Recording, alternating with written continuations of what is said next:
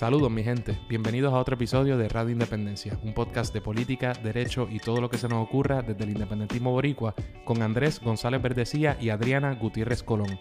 Suscríbete a Radio Independencia en tu aplicación de podcast favorita y YouTube y síguenos en todas nuestras redes sociales para mantenerte al día sobre lo que pasa en Puerto Rico. Que lo disfruten.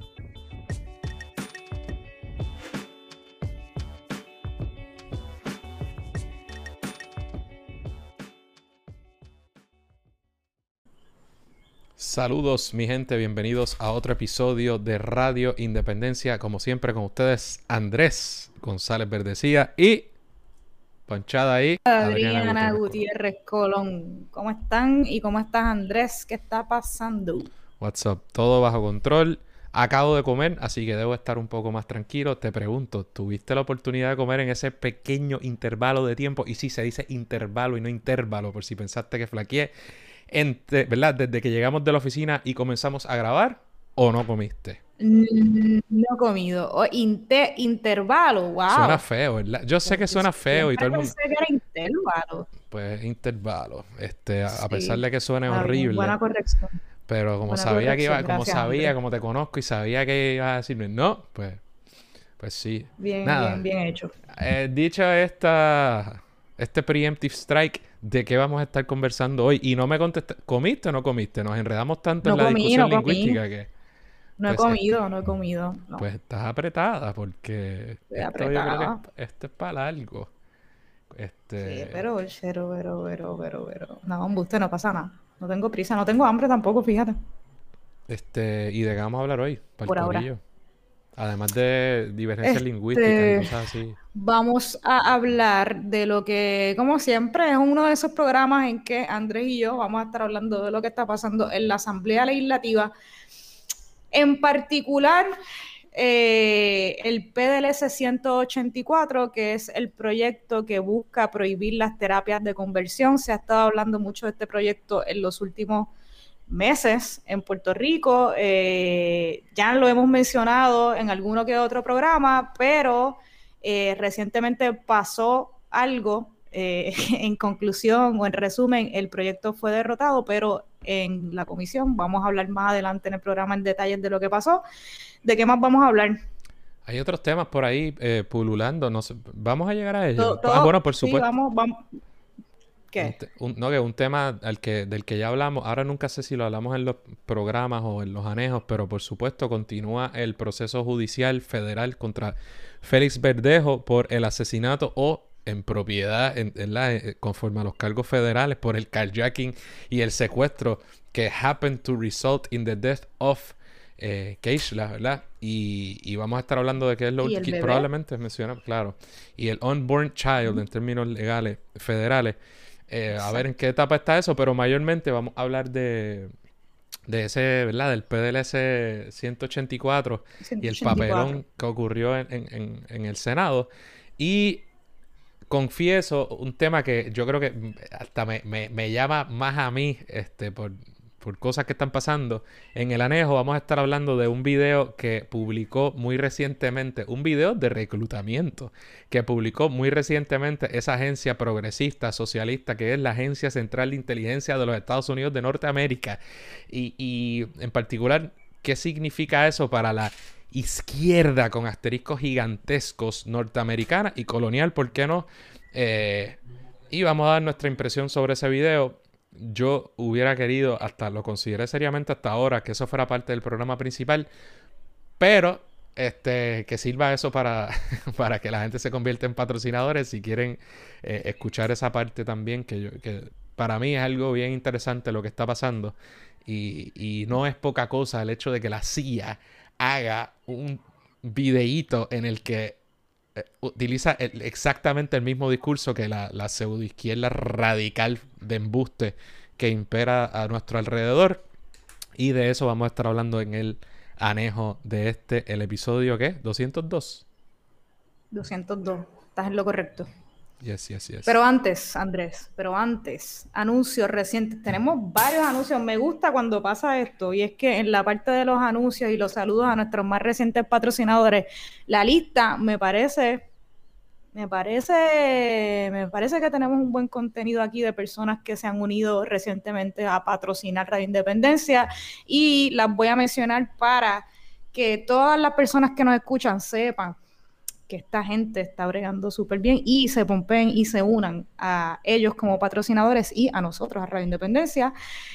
¿Quiénes son? El saludo va para Josian, va para Carl, Alexander Morales Sánchez, va para Iván Rodríguez Ostolaza, Jimmy Colón, Sami Cedrés y aquí nos estábamos conectando, eso, falta uno. Mientras nos estamos ahí seteando las computadoras para comenzar este programa, recibimos un mensaje también de un nuevo patrocinador, Eli Negrón. Gracias a todos ustedes, son los mejores. Le invitamos a quienes todavía no se han convertido en patrocinadores a que lo hagan. Pueden hacerlo a través de la página de Radio Independencia, radioindependencia.net.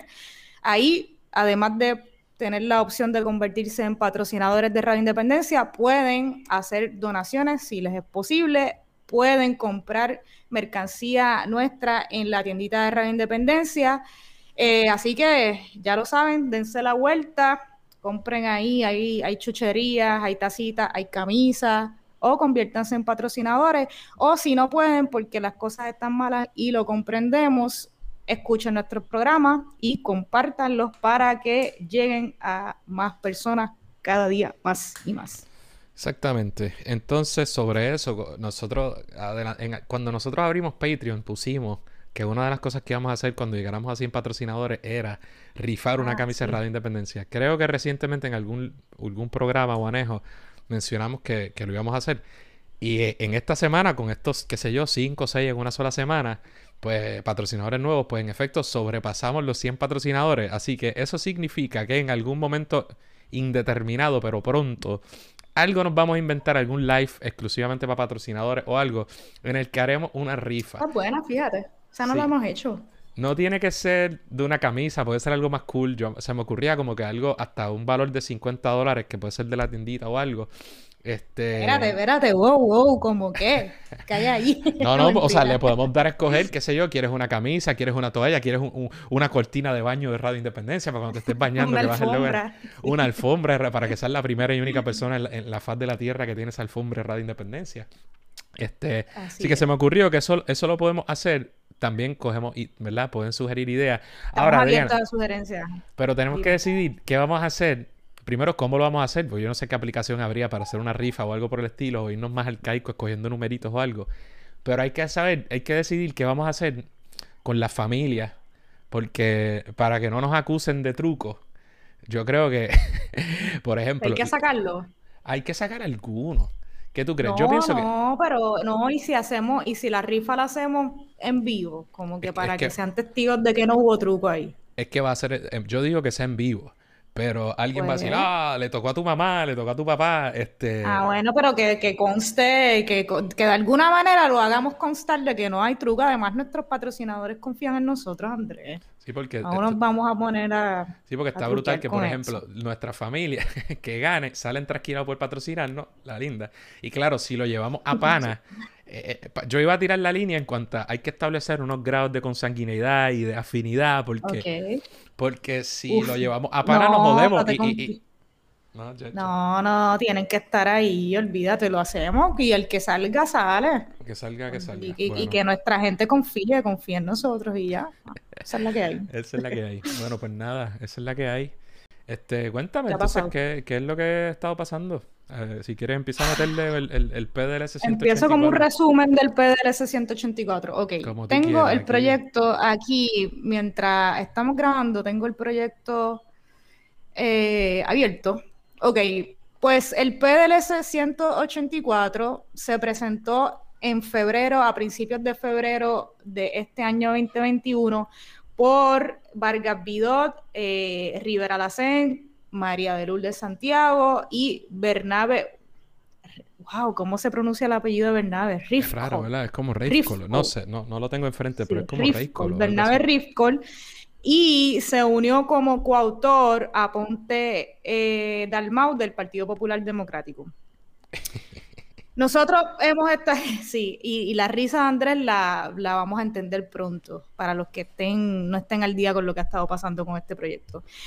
Eh, se, hubo vistas públicas de este proyecto, ha pasado por un proceso de evaluación, de discusión, de crítica, digamos que ha estado en la palestra pública desde hace algunos meses y no, y, nos podemos retrotraer al cuatrienio anterior porque este eh, eh, proyecto o uno similar se había eh, presentado y también me parece que se derrotó en, una comisión en la Cámara de Representantes, si mal no recuerdo. ¿Qué hace este proyecto? Pues en un resumen bastante sencillo y tratando de ser lo menos técnicos posible, pues prohíbe las terapias de conversión.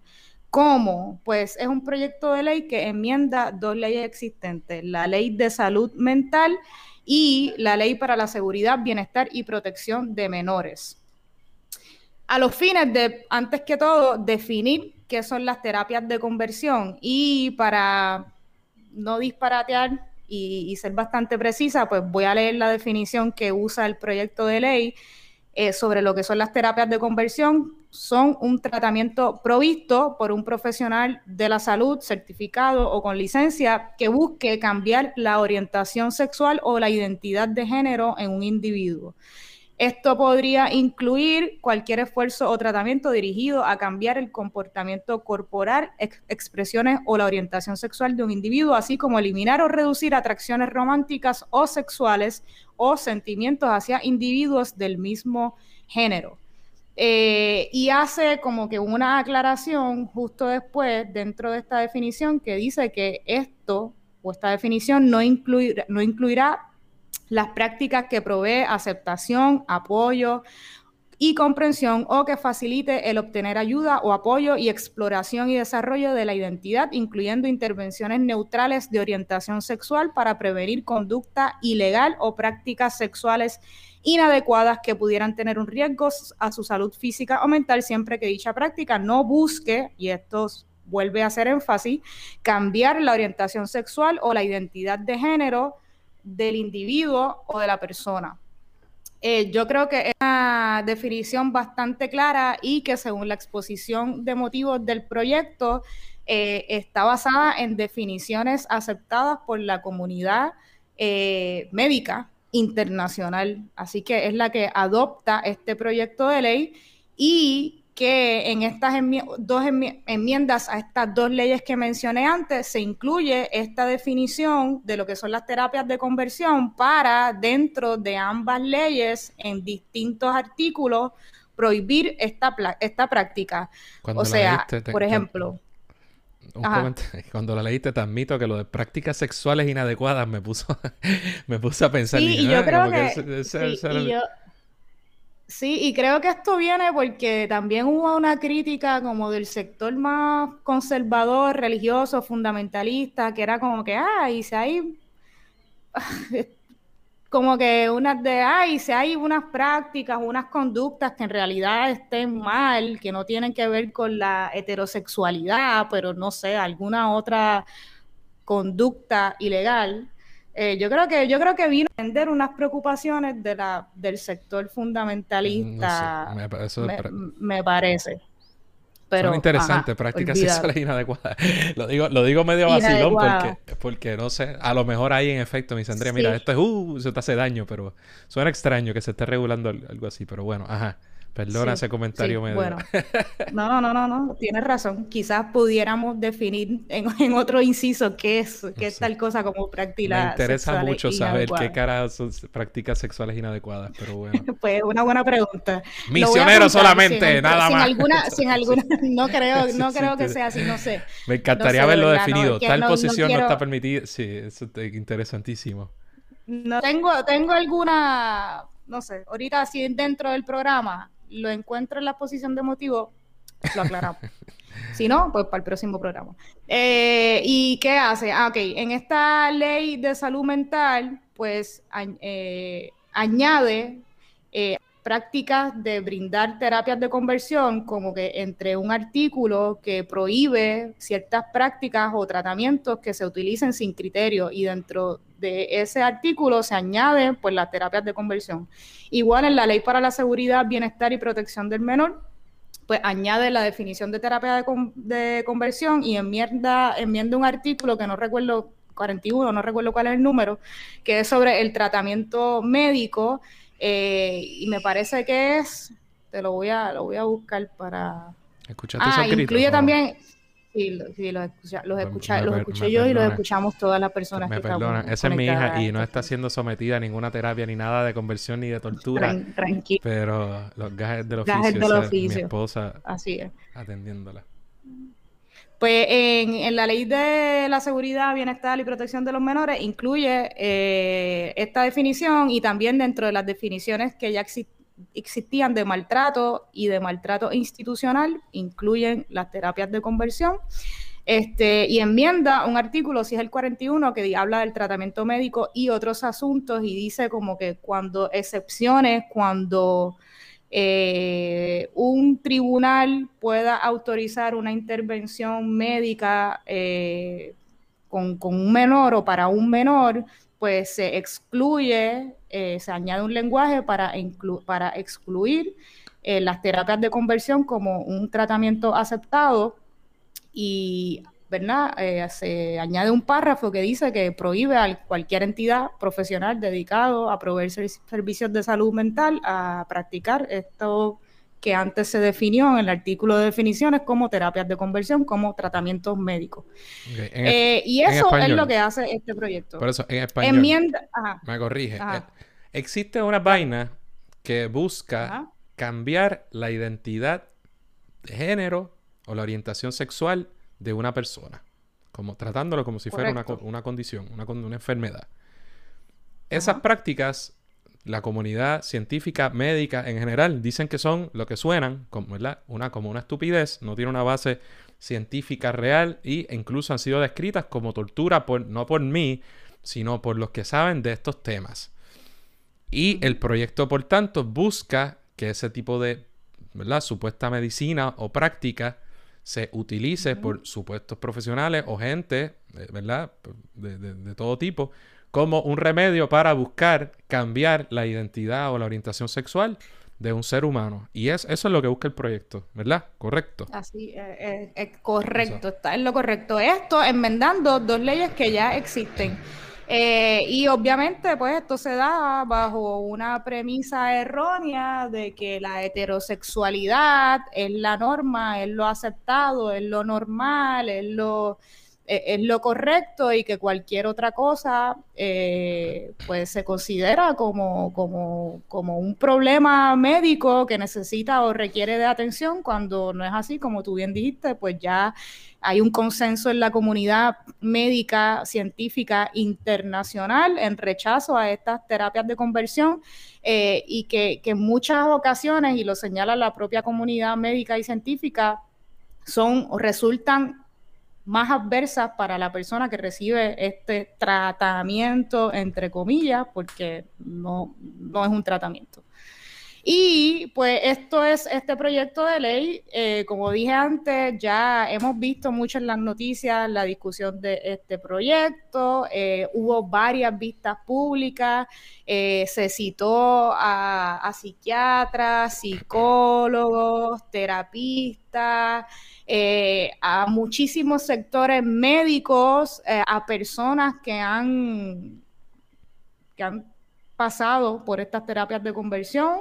Eh, y yo creo que también incluso gente que quizás estaba hasta a favor de las terapias de, conversión, me parece que hubo incluso representación de todos los... creo que hubo algún pastor o algún religioso por ahí en la en sí, yo creo que incluso hubo gente que dijo yo era gay y me, y me, curé. Puede ser. sí, es posible. Es posible que hubo de todo eso, pero no fue no fue la mayor parte de, la opinión, ¿verdad? De lo que surgió, de las discusiones que resultaron de esas vistas públicas que se dieron en el Senado. Entonces, ¿qué pasa?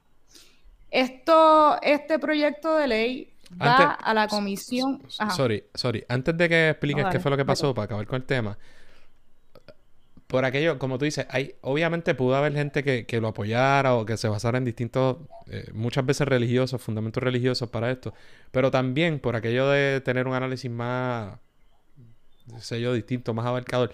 Hay también quien puede decir, bueno, pues que se joda, si una persona quiere someterte a esto, ¿por qué el Estado tiene que prohibir? Yo creo que esa es otra forma de verlo, ¿por qué el Estado tiene que prohibirme a mí que yo incurra en este tipo de cosas?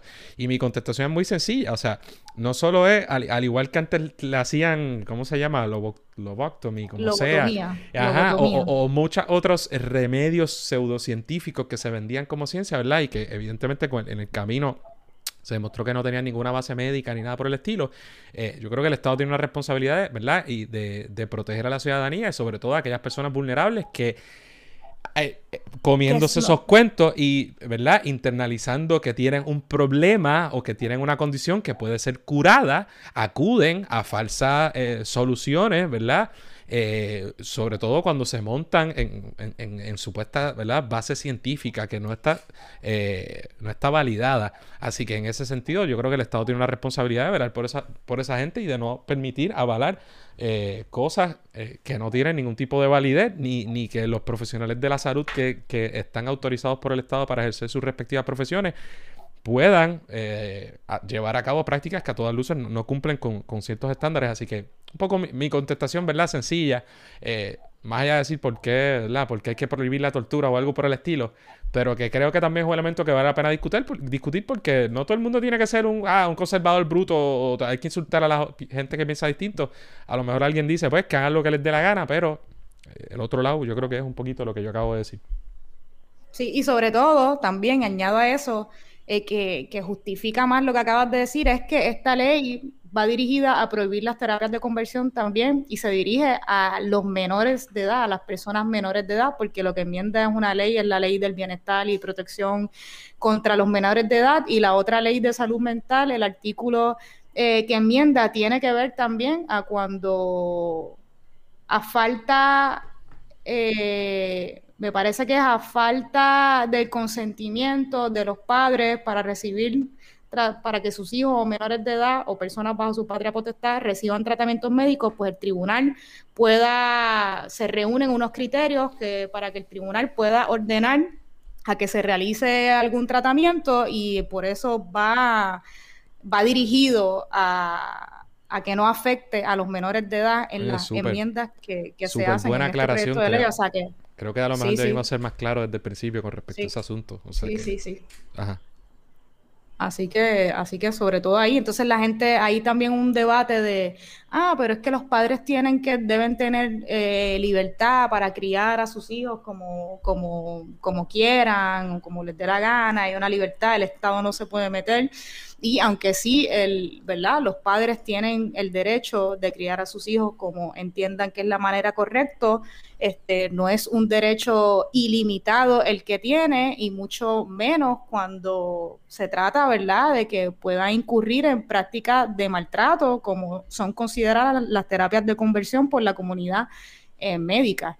Así que el Estado también tiene una responsabilidad y un deber de velar por el bienestar de los menores de edad.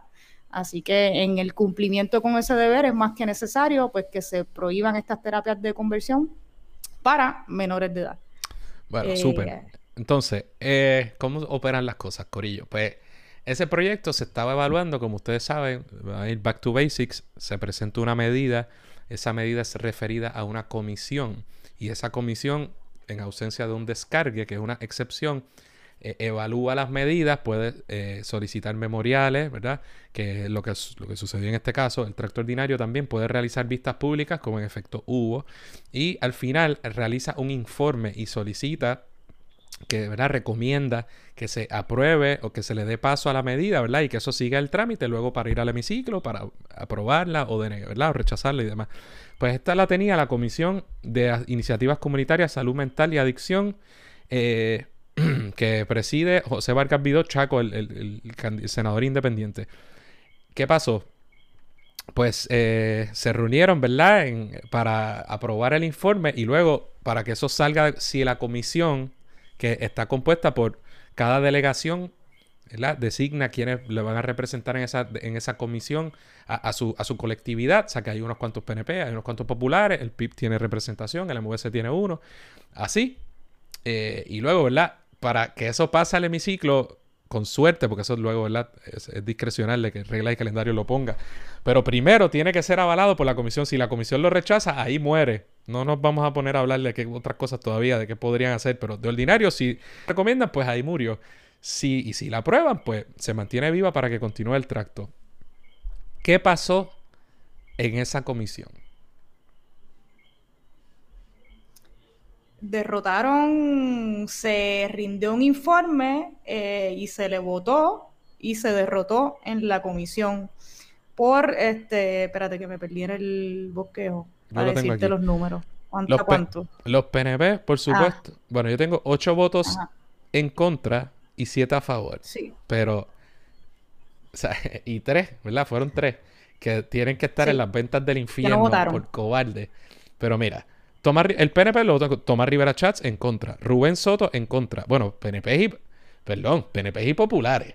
Pero estos fueron los senadores que votaron en contra. Tomás Rivera Chats, Rubén Soto, Ada García Montes, Joan Rodríguez Bebe de Proyecto Dignidad, ¿no? Eh, joven, supuestamente independentista, o independentista, conservadora hasta en You. Eh, sí, de las que más ha llevado la voz cantante en contra de este proyecto desde el inicio. Wanda Soto, Albert Torres Berríos, Marisa Jiménez y Ramón Ruiz Nieves. Ramón Ruiz Nieves, como aquel que era Ramón Luis Nieves. Ramón Ruiz Nieves. Entonces, tenemos los votos a favor. Bueno, el voto a favor, pues Chaco, ah. María Lule Santiago, los del MVC, pero uh, ¿verdad? hubo otro. No sé si. Eh, y entonces, no los tengo, no los tengo por ahí. Tres cobardes. Mariali González, vicepresidenta del Senado, Populeta. José Luis Dalmau, presidente del Senado, Populete. Y Javier Aponte y Es la mejor parte. Javier Aponte Dalmau, Populete, que es coautor de la medida. ¿Ok? Coautor de la medida se ausentaron de la votación. El efecto práctico, particularmente esos tres cobardes, la medida se colgó y fue derrotada, o sea que fue rechazada por la comisión. Comentarios al respecto, Adriana. Pues mira, ¿qué te puedo decir? Ok, yo creo que sorprende. No deja de sorprender porque uno piensa que una medida tan obvia como esta, el otro día decíamos como que, de verdad, te voy a robar palabras aquí, Andrés, pero decíamos en la oficina, ¿cómo nosotros pretendemos tener como país discusiones importantes como si no, como si no faltaran las discusiones que tenemos que tener como país importante, si no podemos tener, si no podemos aprobar un proyecto tan obvio como este, que es prohibir las terapias de conversión, o sea, ¿en, qué momento histórico estamos viviendo en Puerto Rico? cuando hay un consenso científico y médico sobre un aspecto médico que no es otra cosa, y, y, no, y parece que las presiones de otros sectores pues siguen influyendo más o pesando más en la legislatura PNP eh, de Proyecto Dignidad o del Partido Popular Democrático en esta ocasión. No, así que por ese lado sí, sorprende porque parecería súper obvio que esto es un proyecto que se tendría que aprobar este, desde hace mucho tiempo, desde el cuatrienio anterior o desde antes, eh, o que ni siquiera existieran estas prácticas, ¿verdad? Pero lamentablemente esa no es la realidad que vivimos y hacen falta tener proyectos como este para, para, para que ofrezcan unas mayores protecciones a personas que todavía están siendo expuestas y menores de edad a estas terapias de conversión. Eh, pero no sorprende mucho eh, por otro lado, porque ya habíamos hablado en Radio Independencia aquí, habíamos tenido algunas discusiones de que ya en el...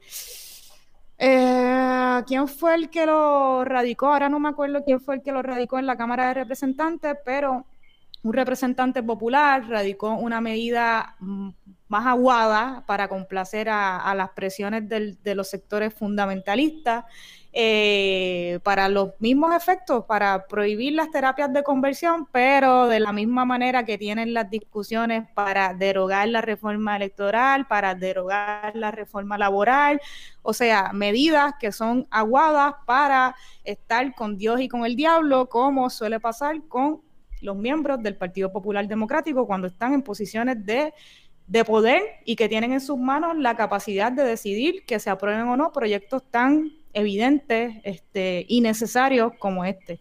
Eh, Javier Aponte Dalmao, yo creo que es de el, actor en, este proceso que merece el, el papelón award eh, yo creo que la excusa que dio es que tenía problemas de la rodilla y que su salud es más importante que, que los niños pasen o no por terapias de conversión. Eh, ya habíamos, como dije, cuando estuvo María de Lourdes con nosotros aquí en el programa 200 en vivo, le hicimos algunas preguntas sobre lo que estaba pasando y ya se veía como que existía la posibilidad de que el proyecto se colgara, de que no se veía un ambiente tan favorable para que se aprobara, eh, con la esperanza de que se apruebe el que presentaron los populares en la Cámara de Representantes, que veremos si se empieza a empujar para que se apruebe esa otra medida, que para ser honesta no la he leído porque en su momento la busqué y todavía no aparecía, no aparecía en el sistema este, digital y no pude tener acceso a ella, pero la buscaré para ver cuáles son las diferencias, pero ya he escuchado de muchas personas que han tenido acceso a ella, eh, pues que no cumple con el propósito eh, que debía cumplir y que sí cumplía este proyecto que fue derrotado en la comisión eh, a la que fue referida en el Senado de Puerto Rico. Así que sorpresa, ah, sí, frustra, pero pues es el Partido Popular Democrático y así es esto. Bueno.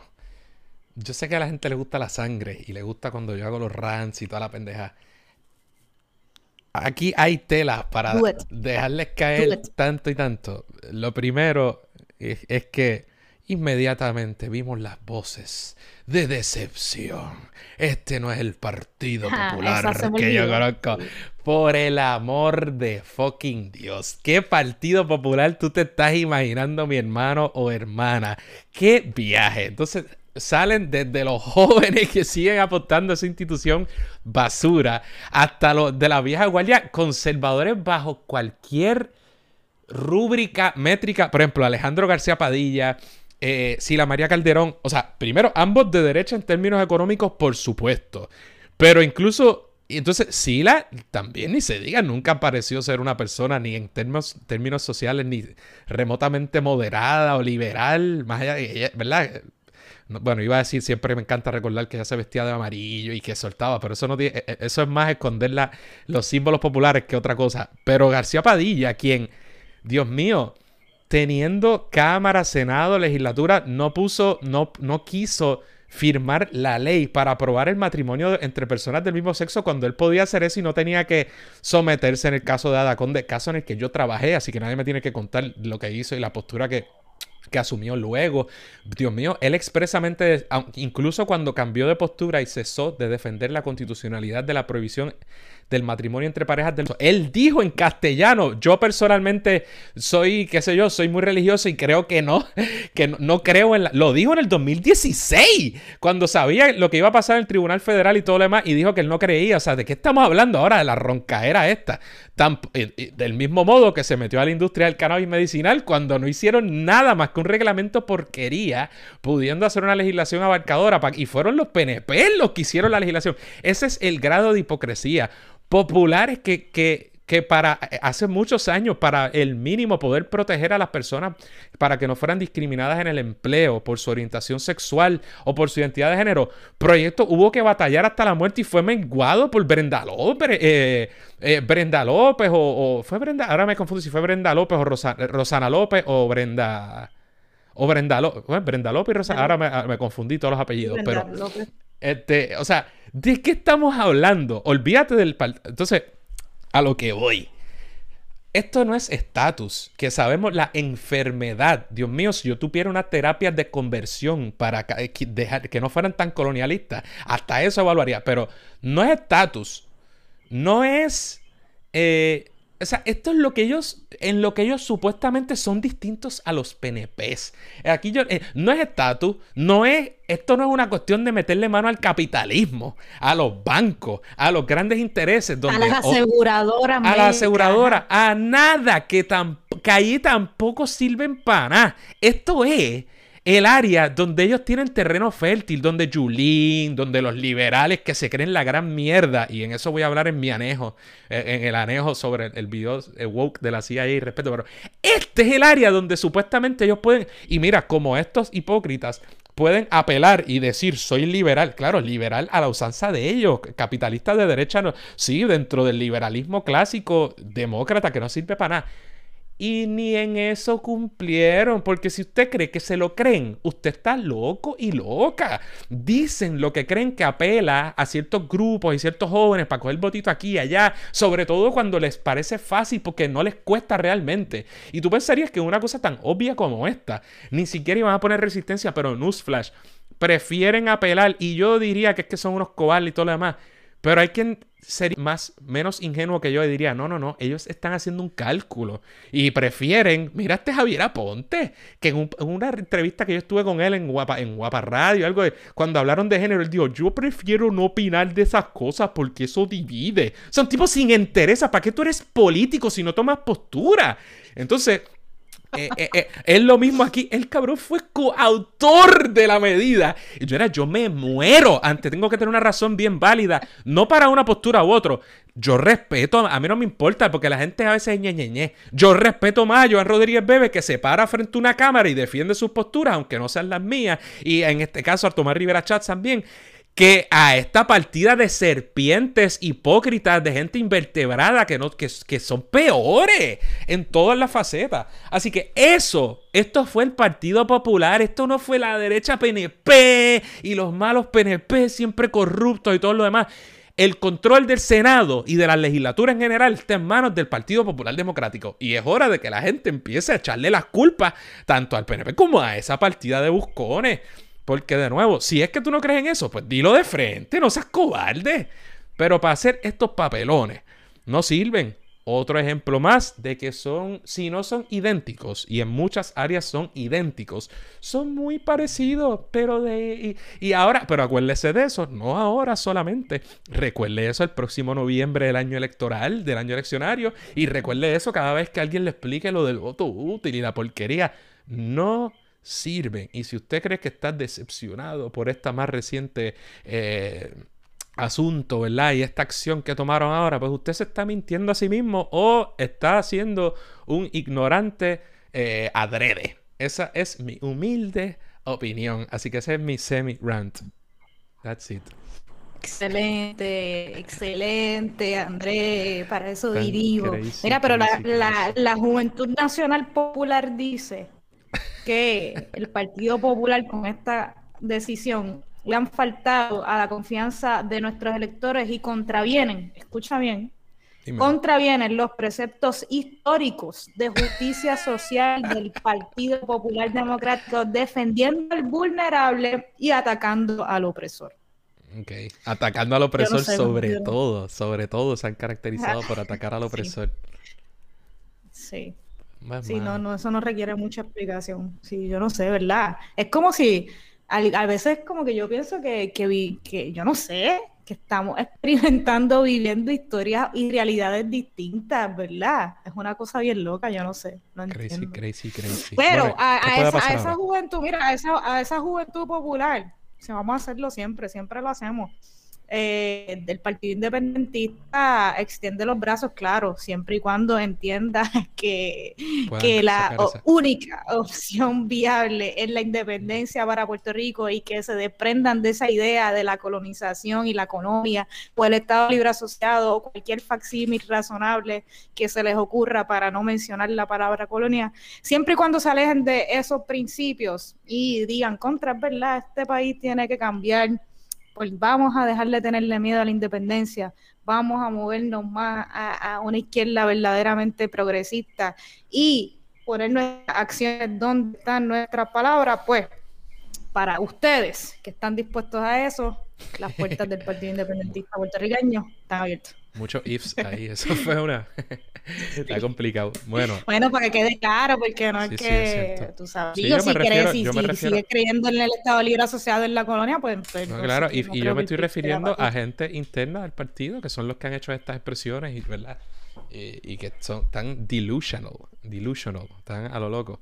Nada, ¿qué puede pasar ahora? Pues él habló, José Vargas Vidot habló, no me quedó claro, él dijo que podía solicitar una prórroga no nos quedó claro. No, no, sé para qué, si para emitir otro informe. O... Sí, solicitar prórroga al pleno. Si no sabemos si es para solicitar otro informe y que se vuelva y se vote, eso no nos quedó claro. Hay que ver el reglamento del Senado, que tratamos de, de buscarlo, pero no. Claro, y en última instancia la mayoría tiene facultad para aprobar esto, ¿no? O sea, eh, y, un descargue, cuando se habla del descargue, es una herramienta constitucional que existe para relevar eh, eh, a la comisión, ¿verdad? Descargar la de esa responsabilidad de emitir, de rendir un informe. ¿verdad? Pero nada, y total, después se puede presentar otro. O sea que esto no es óbice para que en última instancia se apruebe una medida, esta u otra. Pero por ahora está muerto, ¿verdad? Y nada, cortesía del Partido Popular. Y, probablemente, y probablemente se, trate, como dije antes, se trate de empujar la que está en la Cámara de Representantes del Partido Popular Democrático. Y hay que leerla con detenimiento, pero eh, no hemos visto buenas críticas sobre esa medida, así que pues ojalá se, si se va a aprobar una que se debería aprobar, sea una de verdad que cumpla con los objetivos, que sea prohibir las terapias de conversión para menores de edad para mí, por mí que fuera para todo el mundo, pero vamos a empezar por los menores de edad. Bueno, Corillo, este, ya llevamos un buen ratito. Yo hasta lo dejaría aquí, me iría directo un bono, pero hay, hay unas cositas que han estado pasando. Si tuviéramos, eh, pudiéramos dedicarnos a estos 24-7, sacaríamos un programa diario. Por lo menos yo, yo no sé Adriana cuáles son sus planes con, en su vida. pero, eh, por ejemplo, se ha estado hablando de problemas que hubo con, con lo que pretende hacer el Partido Popular con la reforma electoral después de tanto que roncaron eh, y es un papelón. Eh, también eh, está el asunto de los delegados de la estadidad que tienen una elección, pues si usted no se había enterado, hay una elección este fin de semana siendo papelón. esta semana, ¿es verdad? ¿Este fin de semana? Yo creo que sí. Este fin de semana, sí. Creo que sí. Sí, sí. También, y le estoy dando por encima porque en verdad no, no, no quiero empezar a hablar de temas que vamos a cortar, lo estaríamos cuatro horas. También ha estado eh, a raíz de verdad unas medidas gubernamentales que quiso tomar el gobierno de Iván Duque en Colombia, gobierno de derecha. Eh, aquí vamos a hablar de Colombia e Israel, ¿verdad? Que, que, son un poco Colombia es la Israel de, ¿verdad? de América Latina. Por muchos factores, pues ha habido movimientos populares en oposición a aquellas medidas a tal punto que tuvo que quitarlas, pero los movimientos populares continúan y llevan muchos días ya, eh, ¿verdad? Y han sido pues reprimidos brutalmente y ha habido desapariciones y muertes en estos procesos. Estén pendientes a eso, lo hemos, yo he estado compartiendo un poco sobre el asunto. También está ocurriendo ¿verdad? una intensificación en la en, ¿verdad? en un poco la represión de Israel en Palestina y también se habla de unos cohetes desde eh, ¿verdad? Palestina porque no, ¿verdad? porque Israel no sacó su presencia de un área ante un ultimátum que había o sea que el asunto ha intensificado yo les invito a ver ese programa no me acuerdo si 95 algo por ahí que tuvimos de 94 94 de Palestina e Israel ese conflicto pero son cosas que nos gustaría cubrir pero no hay tiempo para hacerlo porque coincide, creo que hay mucho interés también en Puerto Rico de saber qué está pasando con el caso de Félix Berlejo. Y eso sí lo podemos discutir unos minutitos. Ahora. Di que te ha pasado con el queso, te toca Breve. bueno, lo, Sí, yo no quería extenderme demasiado, anyways. No, es que ya nosotros cubrimos en, un eh, programa anterior, o manejo, tengo ese problema, eh, el estatus del caso. Y como habíamos adelantado, lo que sucedió en aquella vista inicial no fue la vista inicial, el equivalente de regla 6, sino que fue una posposición de la misma en lo que le asignaban los dos abogados adicionales a Félix Verdejo, uno de ellos particularmente el experto en temas de pena de muerte, porque su caso es elegible a, la pena de muerte si así lo desea finalmente el gobierno de los Estados Unidos. Y eso se había pospuesto y, y él estuvo sumariado, ¿verdad? No, no le considero la libertad mientras esto se, sucedía.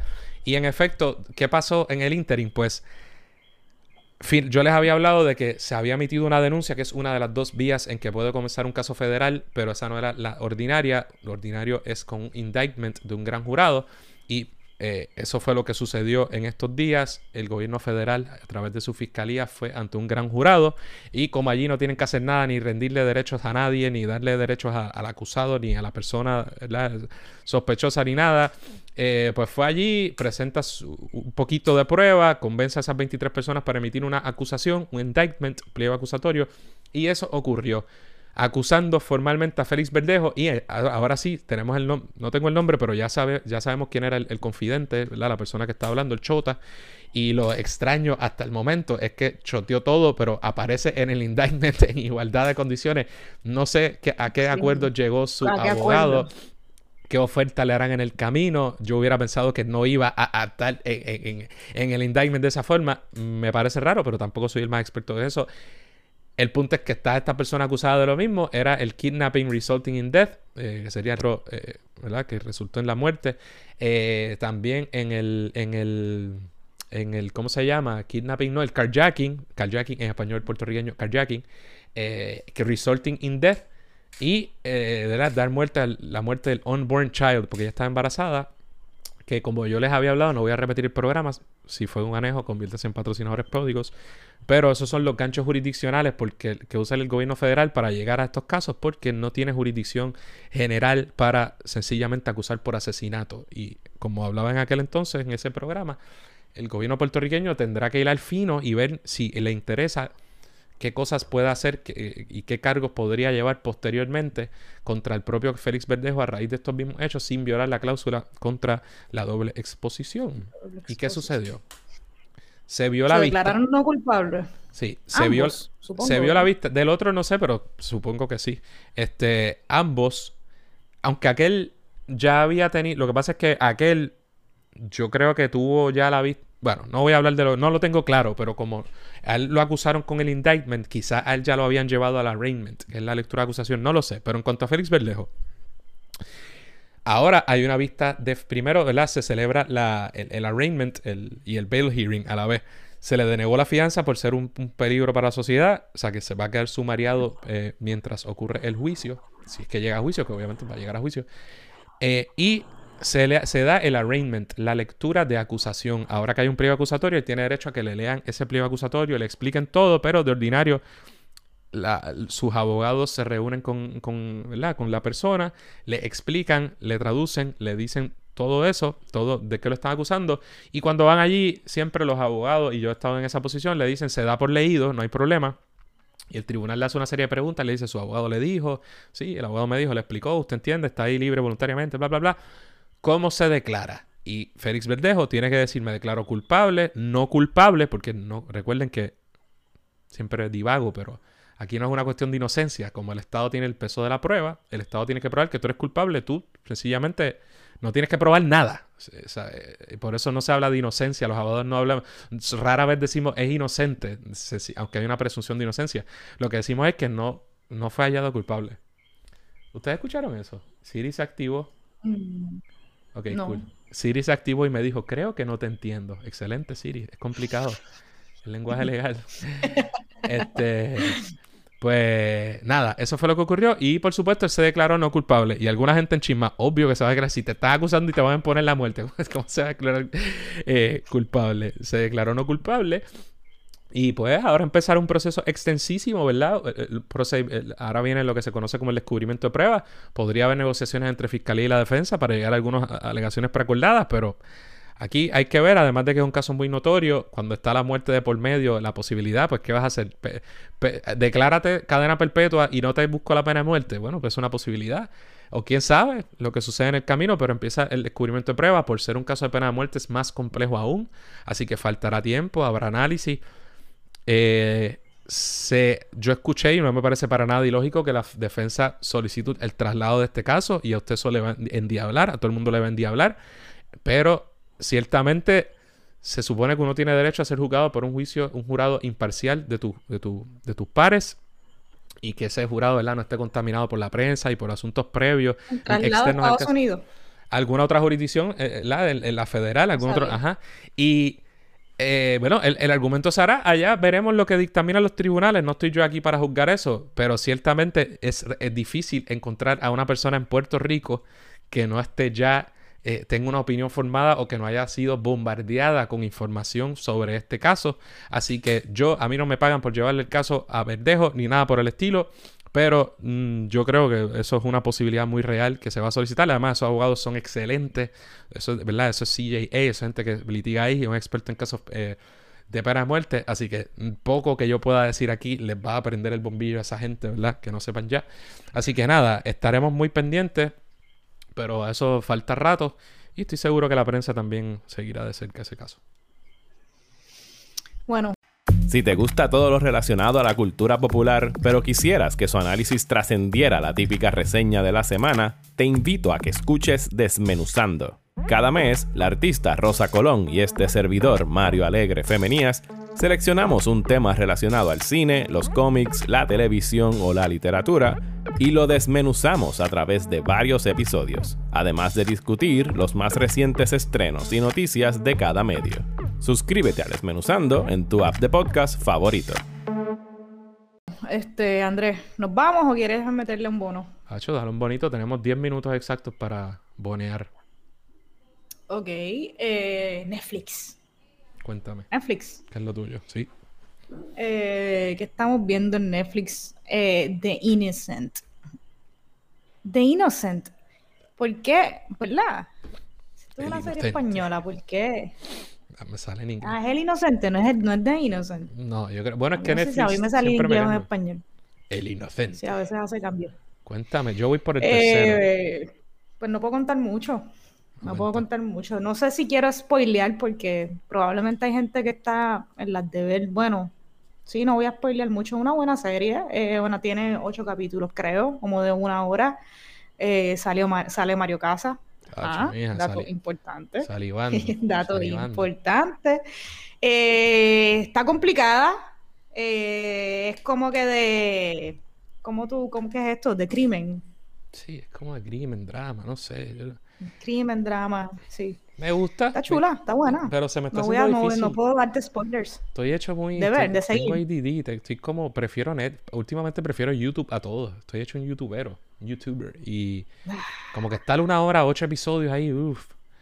Este, pero está interesante. no, no, venga, si cuánto duran los, los Clone Wars o, la, o, las cosas que tú ves de Star Wars. No, Clone, Wars, eso puede Clone Wars excelente segue, como dicen los gringos, para cambiar. Eh, Clone Wars y eso son 20 y pico minutos cada uno, pero ahora que mencionas ah, Clone Wars, ahora que mencionas Clone Wars, sí, pero el primer episodio fue una hora y pico. Saben que lo, lo, último de Disney, eh, ¿verdad? Y, de, de, en el mundo de Star Wars que están explotando es la nueva serie animada The Bad Batch. ¿Y qué es The Bad Batch? Un spin-off, serie animada de The Clone Wars. Y como sabrán los fieles fanáticos de este podcast, Clone Wars es la hostia, es lo mejor que ha hecho Disney desde Episode 6 superando uno que otro episodio a mierdita, porque, pero la, historia, excelente. Y empezó The Bad Batch, y el primer episodio es como una peliculita, tan nítido, el segundo es más corto, y va bien la serie. Eh, ¿qué, más, ¿Qué más tenemos que decir? Ahí está lo que hemos visto en Netflix, estamos vacunados. Estamos vacunados. Andrés no tuvo que pelar para abajo la próxima vez. Como que, buh. ¿Vos ah, por qué no tuviste que pelar para abajo? Ah, no, es que quería hacer esto. ¿Quería? Eso es lo que quería. Ah, ahí está, ahora sí. sí pero, no. pero no estamos completamente vacunados porque hay que esperar dos semanas. Nos falta, pero ya, ya el trabajo está hecho. Pronto la ciencia. Y volvemos, y volvemos La ciencia está dentro de nosotros. Pronto volvemos al estudio entonces, en la medida de lo posible. Es que está cómodo aquí y todo. Y... Sí, ¿verdad? estoy en pijama. Tengo pijamas ahora mismo. Yo, tenía pijama abajo, pero no. Me puse un pantalón. Yo tengo pijama abajo, tengo pijama abajo. Este, pues ya, nos vamos. Nos fuimos. Sí, este. Vamos, para la Neju. ¿Cómo te va? Ah, hicimos una encuestita. Hiciste una encuesta en Twitter. ¿Sabes que tu video de cuáles son cuáles eran los efectos? Sí, lo veo. Lo veo, siempre me pasa. Pero el audio está bien. Te, te, voy a dar los resultados de esa encuesta.